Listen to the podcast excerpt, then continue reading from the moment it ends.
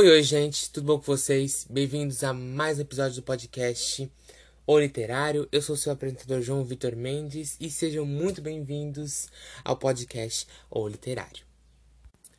No episódio de hoje eu vou comentar com vocês, nós vamos conversar aqui um pouquinho sobre a saga de filmes Uma Noite de Crime, ou em inglês The Purge. Bom, eu sou bem suspeito para falar dessa série porque ela é a minha favorita. Não só a série, quanto também os filmes, né? Eu quero falar sobre a série de filmes, né? A quadrilogia de filmes Uma Noite de Crime aqui hoje com vocês.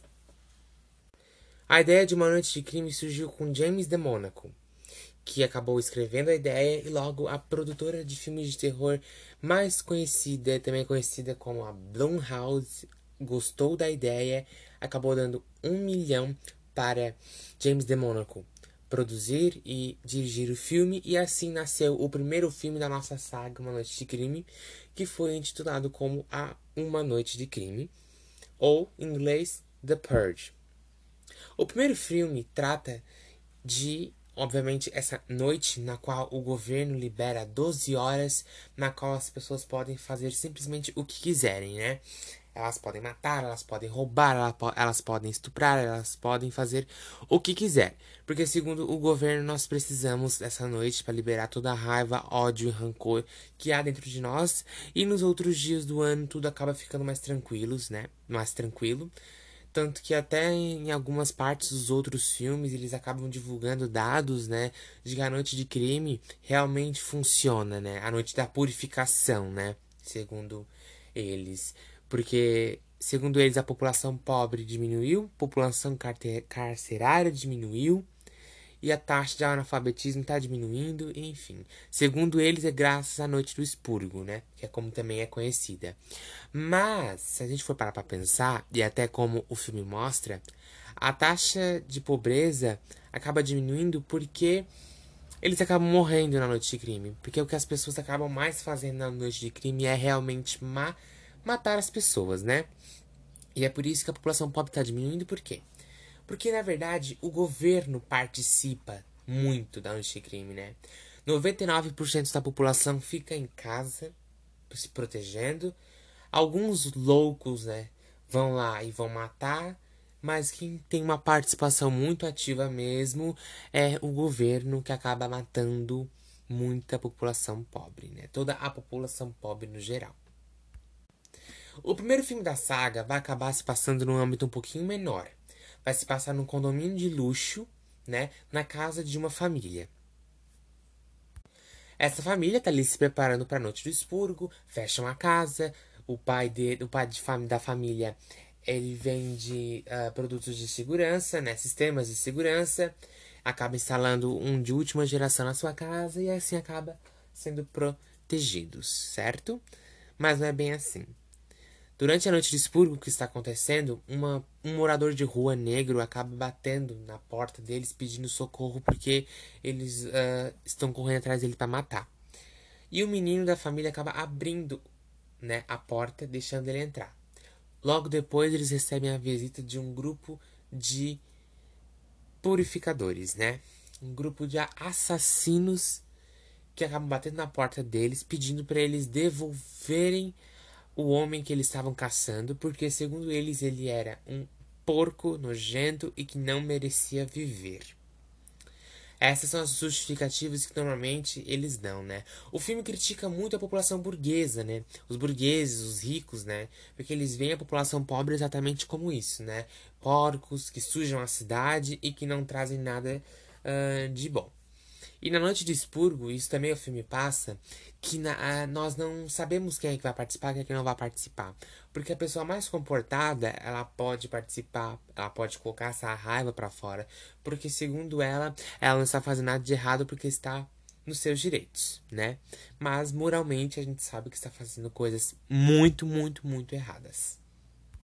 A família acaba decidindo por não um, entregar a pessoa que entrou ali dentro e o que acontece é que acaba acontecendo uma caçada, porque eles vão dar um jeito de entrar na casa e matar um por um.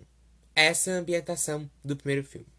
No segundo filme, nós temos uma noite de crime Anarquia, que em inglês ficou The Purge Anarchy, que basicamente vai focar dessa vez na população mais carente, população mais pobre, né? E ali nós vamos acabar vendo como, na verdade, a população rica, ela sempre está investindo na noite de crime, né?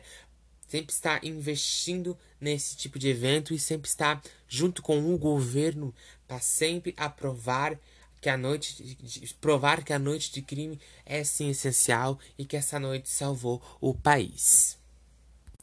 Uma pequena informação aqui: a noite de crime surgiu com os novos pais fundadores, né, que seriam os New Founding Fathers of America, certo? Que é um partido político que acabou criando a noite de expurgo, né? E que nós vamos ver o seu lançamento no quarto filme da franquia, que seria a Primeira Noite de Crime, que em inglês ficou The First Purge. No terceiro filme, nós já temos uma temática legal: as eleições. Que no Brasil o filme ficou conhecido como 12 Horas para Sobreviver o Ano da Eleição. Em inglês ficou The Purge Election Year. Aqui o filme vai tratar de uma corrida presidencial. O filme foi, foi lançado em 2016 pensando na candidatura de Hillary Clinton pelo Partido Democrata e Donald Trump pelo Partido Republicano. O filme representa os dois, porque, de um lado, pelo Partido Democrata, nós temos a senadora Rhodes. Um, eu esqueci o nome dela agora. senadora Rowan, Charlie Rowan. Rowan é o nome dela. E que ela está concorrendo à presidência da República, ela é senadora e está concorrendo pelo suposto Partido Democrata. Enquanto do seu adversário está concorrendo pelo pelo Partido dos Novos Pais Fundadores, né? Que seria uma referência ali ao Partido Republicano, né? Ao partido de Donald Trump. Já que esse filme é praticamente uma crítica ao governo de Trump. E ali eles vão, no meio da noite de expurgo. A noite de expurgo nesse filme acontece um dia antes das eleições. E o que, que vai acontecer? Eles vão tentar matar a senadora, então ela precisa correr, né?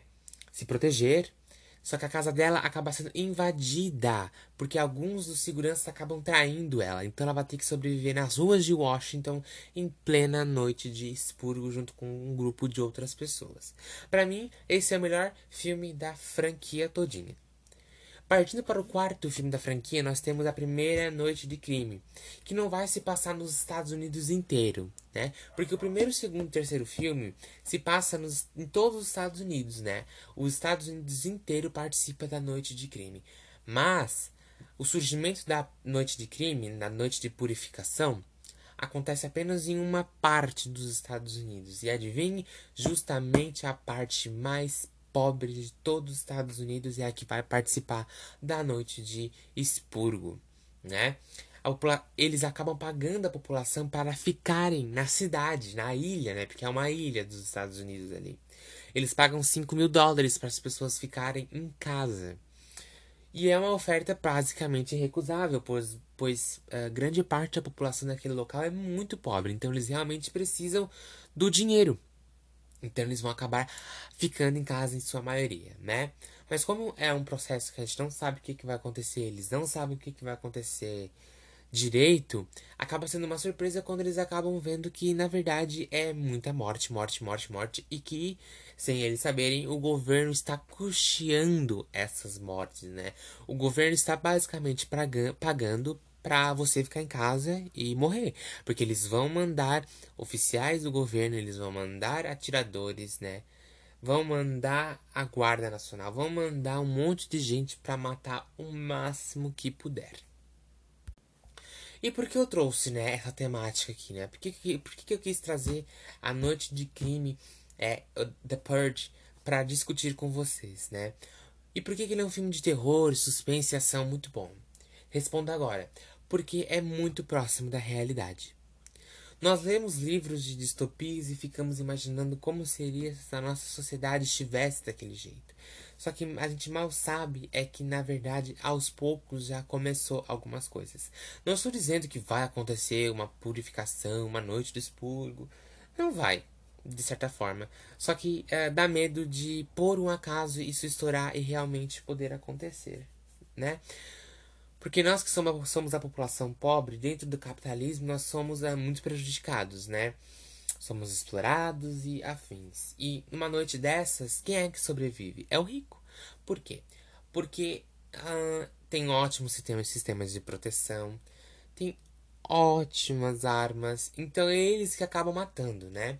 Por, por mais que no primeiro filme isso seja o contrário, mas é porque se você é rico e ajuda a população pobre, você morre junto porque você apoiou, apoiou a população pobre, né? Mas se você é rico, egoísta, egocêntrico e apoia a noite de expurgo, fica em casa ou sai para matar, você vai sobreviver. Mas e a população de rua? Os moradores de rua, né? E o, a, os presos, né? Os policiais matam esses presos, né? Como é que funciona, né? O filme não é muito bem explorado nessa fase, né? Mas o filme possui uma ótima crítica social de que o governo não se importa com a população pobre, que o governo realmente não está nem aí. E é por isso que o filme é bom, porque o filme se aproxima muito da realidade e o medo de isso acontecer algum dia é muito grande. 1974 já está acontecendo aos poucos, se a gente for parar para pensar, né? A censura é 1964. A censura é uma distopia, uma distopia real, né? E isso realmente dá muito medo, e é o que mais dá medo no filme. Tirando a trilha sonora, é, é claro. Mas é isso, é todo esse efeito, toda essa carga dramática, na verdade, da realidade, que faz o filme ser. A saga de filme, né? De filmes ser muito bom. A série também é muito boa, né? Porque ali na, na série já vai se tratar um pouco de feminismo, um pouco de homofobia e assim vai. E até um pouco mesmo, gente, de amadurecimento. Porque na série tem um cara que vai matar as pessoas ali porque não disseram, não disseram oi, obrigado. Uma era namorada dele acabou deixando ele. E na verdade, a noite de expurgo basicamente serve para matar a população pobre, para matar de forma geral, né? E para você se fazer, na verdade, de uh, oprimido e de. Me, me fugiu a palavra agora. De coitadinho, né? Na verdade. E de, na verdade, gente, se fazer de vítima, né? Porque esse cara da série, ele realmente faz isso, né? Se faz de vítima, vai lá e mata as pessoas, né?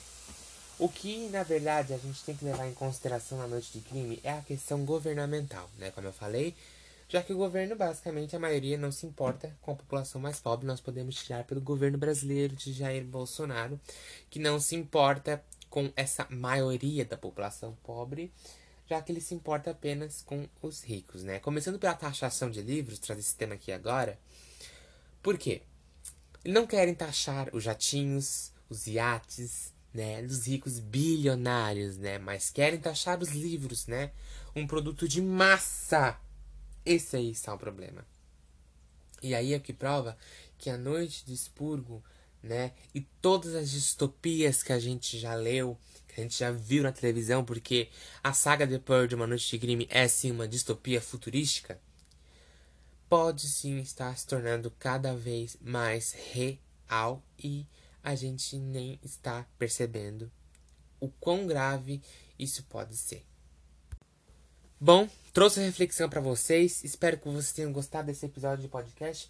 Peço milhões de desculpas por ter demorado, mas eu digo para vocês.